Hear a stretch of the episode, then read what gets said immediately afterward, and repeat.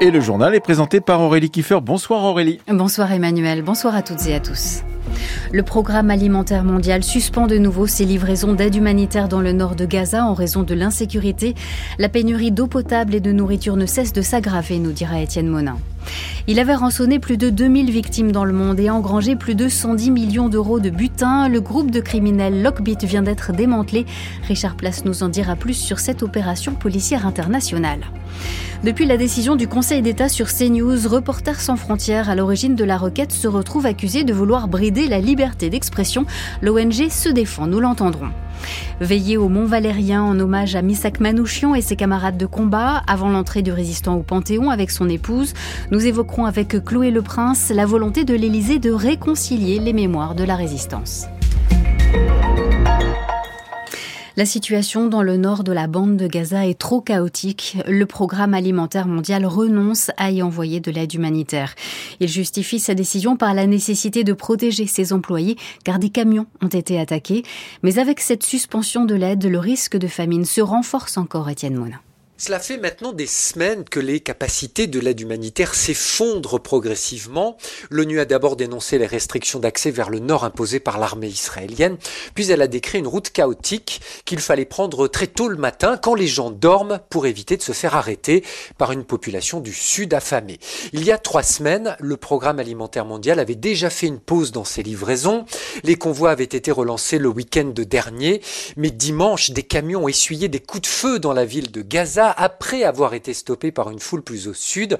Et lundi, plusieurs camions ont été pillés avant même leur arrivée dans la partie nord. L'ONU et les ONG qui ont pris cette route décrivent une population affamée et désespérée. L'aide humanitaire entre toujours au compte-gouttes dans la bande de Gaza. Si rien ne change, les agences estiment qu'il y a un risque de famine d'ici trois mois dans le nord de l'enclave où plus de 300 000 personnes vivent toujours dans une situation d'extrême précarité.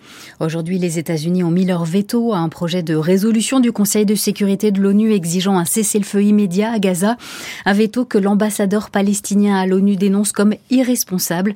Le Royaume-Uni, lui, s'est abstenu.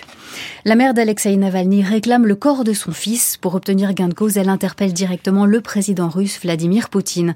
Depuis la mort de l'opposant vendredi dernier, sa dépouille reste invisible. L'équipe d'Alexei Navalny accuse les autorités de la cacher pour couvrir un meurtre. La France demande une enquête indépendante et approfondie sur sa mort. Effet collatéral de la guerre en Ukraine, les naissances sont en chute libre dans le pays. L'an dernier, elles ont baissé de 32% dans certaines régions d'Ukraine. Il y a bien sûr la crainte de l'avenir, mais aussi les conditions matérielles de vie et d'accouchement. Dans le Donbass, à l'est du pays, il reste une seule maternité intégralement équipée de tous les services, notamment pour les prématurés.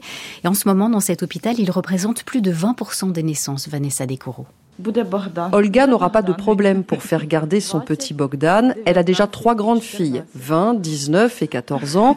Sa grossesse s'est bien passée, mais comme beaucoup de femmes ici, elle a accouché seule, sans son mari. Vous avez envoyé des petites photos? Dès qu'il est né, tout de suite. Son mari est sur le front. Il est dans l'armée depuis 2015. Je sais qu'il est près de Lysychansk. Je n'en sais pas plus, il ne me dit pas tout. Il nous en dit le moins possible. Sinon, ce sont des larmes, des inquiétudes. Alors il nous dit que tout va bien. Dans cette maternité, les comptes sont précis. 667 accouchements l'an passé, c'était le double avant la guerre. Un quart de ces naissances sont prématurées. Dans le service de réanimation néonatale, il y a actuellement 7 nourrissons. Le plus fragile est arrivé à 26 semaines de grossesse. Il pèse 700 grammes. L'infirmière Inash Megoun est un témoin de ces grossesses de plus en plus difficiles. Dans la région, les Russes détruisent les hôpitaux les maternités. On doit apporter des soins à plus de personnes venant d'un territoire plus vaste. Beaucoup de femmes accouchent à la maison. D'autres accouchent dans les ambulances. Elles sont de plus en plus nombreuses à ne plus avoir de temps de venir jusqu'ici. Parce que, plus proche du front, il n'y a plus d'offres de soins. Vous avez entendu? On travaille comme ça. On ne sait pas où ça va tomber. Ivan Tsiganok a donné naissance à tellement d'enfants depuis 1998, depuis qu'il dirige cette maternité, qu'aujourd'hui, il suit des grossesses des bébés qu'il a vu naître. Si on se met dans la tête des Russes, nous sommes la cible numéro un. Mais les Russes, ils n'ont aucun sens de ce qu'est l'humain. Moi, je m'inquiète plus pour les bébés et les mères qui sont ici. Est-ce qu'on a peur Pour nous, non. Le directeur se souvient aussi du drame de la maternité de Mariupol, pulvérisée par les Russes. Parmi les victimes, des médecins comme lui, certains étaient ses amis. Un reportage signé Vanessa Descoureaux, Gilles Gallinaro et Yachar Fazilov. L'Organisation mondiale de la santé s'inquiète de la rapide propagation de la rougeole dans le monde. Les dernières données font état de plus de 300 000 cas en 2023, soit une augmentation de 79% qui pourrait être sous-évaluée. Toutes les régions du monde sont concernées à part les Amériques. Ils le décrivent comme le groupe cybercriminel le plus nuisible au monde. Dix pays se sont ligués pour porter un coup fatal à Lockbit, le plus gros rançongiciel connu. Il volait des données à des ministères, des hôpitaux, des entreprises, des écoles et réclamait une rançon pour les rendre. France, États-Unis, Royaume, Japon, entre autres, ont collaboré pendant des mois pour mettre les hackers hors d'état de nuire. Et aujourd'hui, réunis à Londres, Richard Place, les services d'enquête ont célébré ce succès. Le FBI pour les Américains, la National Crime Agency NCA britannique, Europol, ces agences réunies devant un écran où il est écrit en gros le site est maintenant sous contrôle des forces de l'ordre. Ce site c'était Logbit, un cauchemar qui permettait de rançonner n'importe qui, n'importe où. 25% des dégâts causés par des rançongiciels dans le monde.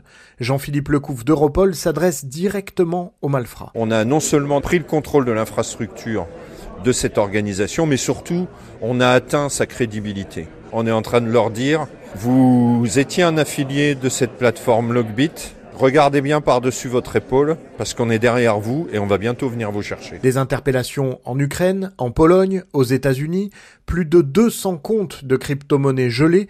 L'opération est un succès, en jugé par la mine réjouie de James Babbage de la NCA.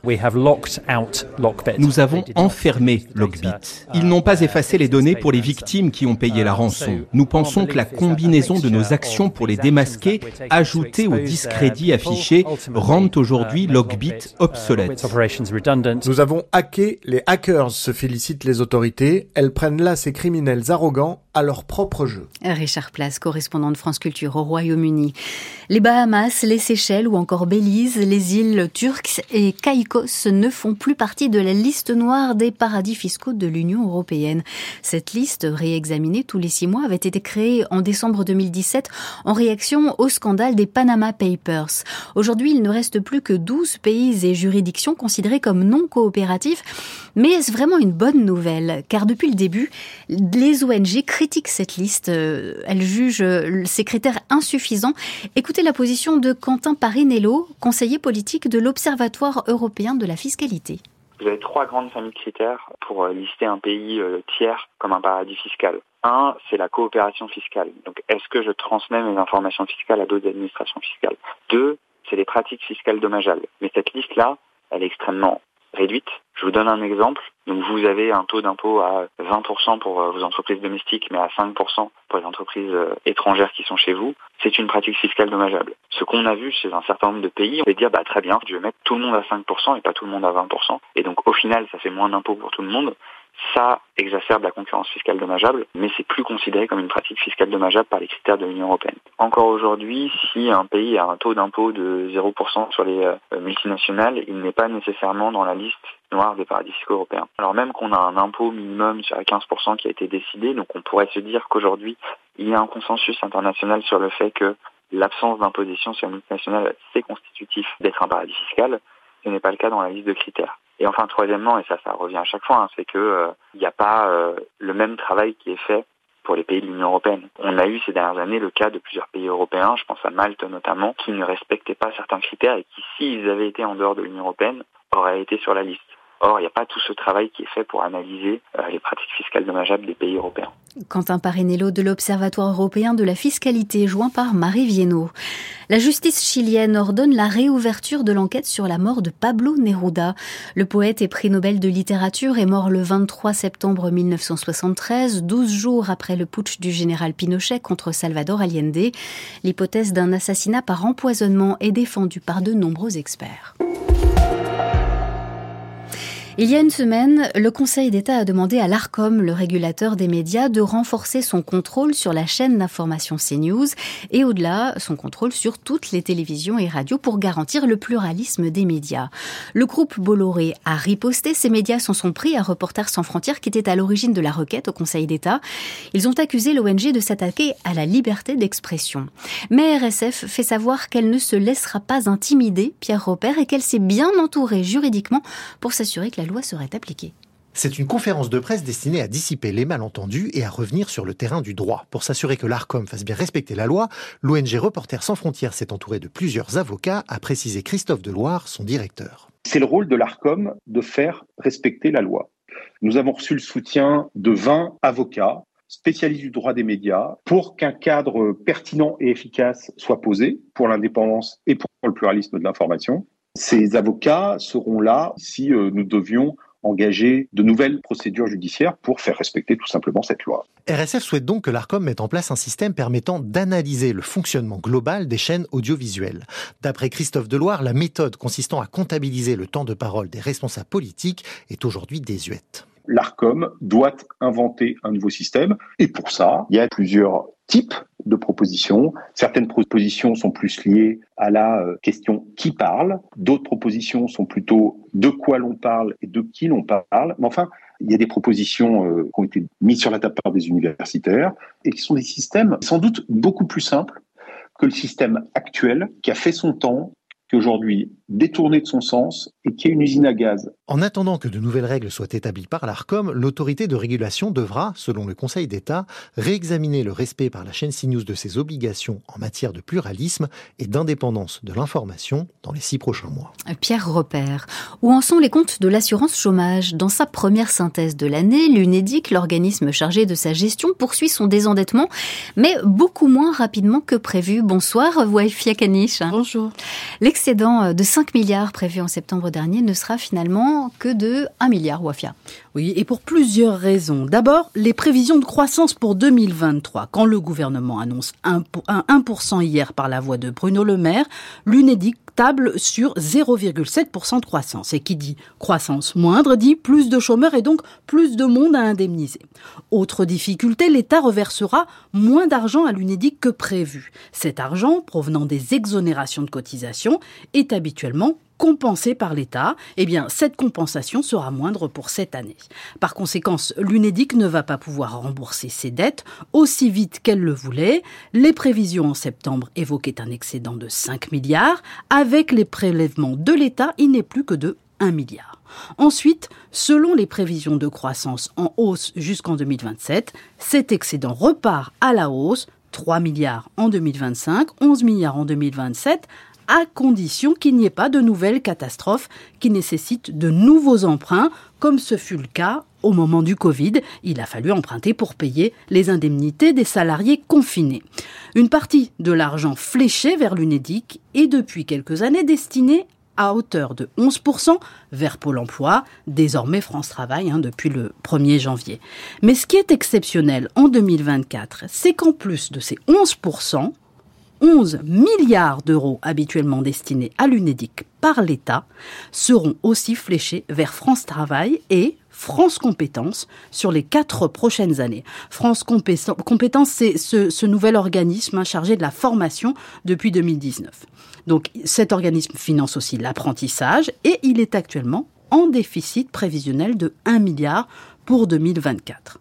Selon le communiqué de l'UNEDIC, la dette qui serait de 38 milliards d'euros fin 2027, alors que si l'État n'avait pas fait tous ces prélèvements, elle ne serait, entre guillemets, que de 25 milliards. Wafia Kanish. C'est l'heure du réquisitoire au procès des attentats de Trèbes et Carcassonne, cette triple attaque commise par Radouane Lagdim, terroriste abattu par les forces de l'ordre le 23 mars 2018.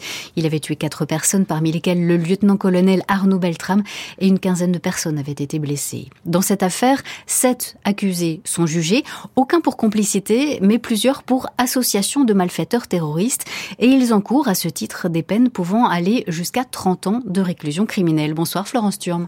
Bonsoir. Les deux avocats généraux qui représentent le parquet national antiterroriste ont débuté leur réquisitoire il y a maintenant cinq heures par un préambule adressé aux victimes et aux familles de victimes. Des familles qui pleurent encore leur mort, des victimes qui seront peut-être toute leur vie à côté de leur vie, commence l'une des deux avocates générales. Elles sont plusieurs dans la salle d'audience qui s'est remplie au fil de ce réquisitoire. Et même si c'est difficile pour elles, il faudra condamner les gens pour ce qu'ils ont fait et uniquement pour ce qu'ils ont fait, poursuit la magistrate. Dans ce box, il y a des gens qui ont su et pas dénoncé, des gens qui ont soutenu ou encouragé. Elle rappelle les actes commis par Radouane Lagdi, mais cette contradiction, il n'y a personne dans le box pour en acquitter le juste prix. Juger la responsabilité des accusés ne veut pas dire leur faire porter le poids de l'absence, prévient encore Alexa Dubourg. D'autant que l'analyse des juges d'instruction diffère de celle du parquet national antiterroriste pour trois des accusés sur l'infraction d'association de malfaiteurs criminels. Association qui revient dans chaque procès de tous les attentats de terrorisme et souvent qualifiée de fourre-tout par la défense. Le PNAT s'en défend en ne retenant finalement qu'un délit de provocation à l'encontre d'un des hommes poursuivis. Il pointe en revanche la responsabilité pleine et entière de deux autres, Samir Mana, l'ami de tous les jours de Radouane Lagdim, celui qui l'a accompagné pour acheter un couteau à sanglier. Il ne partageait pas son engagement djihadiste, mais il le connaissait, précise la seconde avocate générale. Idem pour Marine Péquignot, la petite amie du terroriste. 18 ans à peine au jour des faits, elle comparaît libre et la magistrate dénonce chez elle une stratégie de dissimulation. Elle avait, dit-elle, tous les éléments du projet meurtrier. Elle les a dissimulés, pas par naïveté, pas par insouciance, pas par amour, mais parce qu'elle adhérait à la même idéologie. Pour le ministère public, sa jeunesse et son immaturité ne l'exonèrent nullement de sa responsabilité pénale. La parole sera donnée demain à la défense. Merci Florence Turme. C'est demain dans la soirée que Missak et Méliné Manouchian entreront au Panthéon. Mais l'hommage aux résistants communistes arméniens débute dès ce soir au Mont Valérien. Bonsoir Chloé Le Prince. Bonsoir. C'est au Mont Valérien, sur les hauteurs de Suresnes, que Misak Manouchian a été fusillé en 1944 par l'armée allemande, comme plus de 1000 prisonniers, otages ou résistants. Commencer la cérémonie au Mont Valérien, Chloé, ça a une portée symbolique et même historique. Dans les mots de l'Élysée, ça s'appelle réunir les mémoires. C'était ça l'objectif d'Emmanuel Macron au printemps 2023 en annonçant l'arrivée de Manouchian au Panthéon tenir ensemble mémoire gaulliste et mémoire communiste. C'est tout ça que représente en même temps le Mont Valérien, mémoire gaulliste, gaulienne même, hein, c'est De Gaulle qui a fait du Mont Valérien, cet ancien ermitage, un mémorial de la France combattante, c'était en 1960, mais aussi mémoire communiste, car les communistes étaient majoritaires parmi les résistants fusillés au Mont Valérien, pas loin d'un sur cinq étaient juifs, souvent d'Europe centrale, et à Paris en 1943, quand Manouchian et les siens tombent après des mois de filature, la résistance des francs-tireurs partisans c'était surtout énormément d'étrangers, ces FTP-MOI, d'anciens de la guerre d'Espagne, beaucoup, des Italiens comme le footballeur du Red Star Reno la Negra, des Arméniens orphelins du génocide de 1915 comme Manouchian et d'autres. Juste après la guerre, euh, Paul Éluard avait rendu hommage à tous ces résistants étrangers. Un des vers de son poème Légion, écrit en 1951, salue ces étrangers qui savaient quelle était leur patrie. Et pourtant, avec les années, quelque chose au Mont Valérien semblait résister, comme si ce sanctuaire n'était pas vraiment leur, comme si la mémoire penchait plutôt du côté du rôle de la France dans la lutte contre le nazisme, du côté de Londres aussi. Et avec la guerre froide, le souvenir des étrangers communistes assassinés au Mont Valérien s'était un peu dissipé au point que ce lieu de mémoire fréquenté par des anciens combattants, par des scolaires, a eu du mal à donner de l'écho à un autre récit plus respectueux du sacrifice de milliers d'étrangers entrés en résistance. Le Mont Valérien avait malgré lui un côté presque cocardier, flamme tricolore et croix de Lorraine, au risque de laisser dans l'ombre tout un pan de l'histoire de la résistance, qui était aussi une histoire internationaliste. C'est ça que représente l'arrivée de Manouchian au Panthéon demain, un sacrifice d'étrangers morts pour la France en luttant contre le nazisme. C'est ça que visait Aragon en parlant des 23 qui criaient la France en s'abattant dans son poème Strophe pour se souvenir qui restera fameux quand Léo Ferré en fera l'affiche rouge en 1959. 23 étrangers, nos frères pourtant, 23 amoureux de vivre à en mourir.